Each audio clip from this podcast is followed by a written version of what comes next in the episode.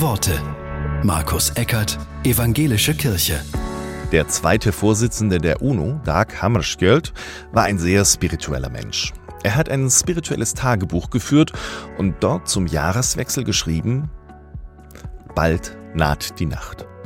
Dem Vergangenen Dank, dem Kommenden Ja. Bald naht die Nacht. Lass mich vollbringen, was ich beginnen durfte. Lass mich alles geben, auch ohne die Gewissheit zu wachsen.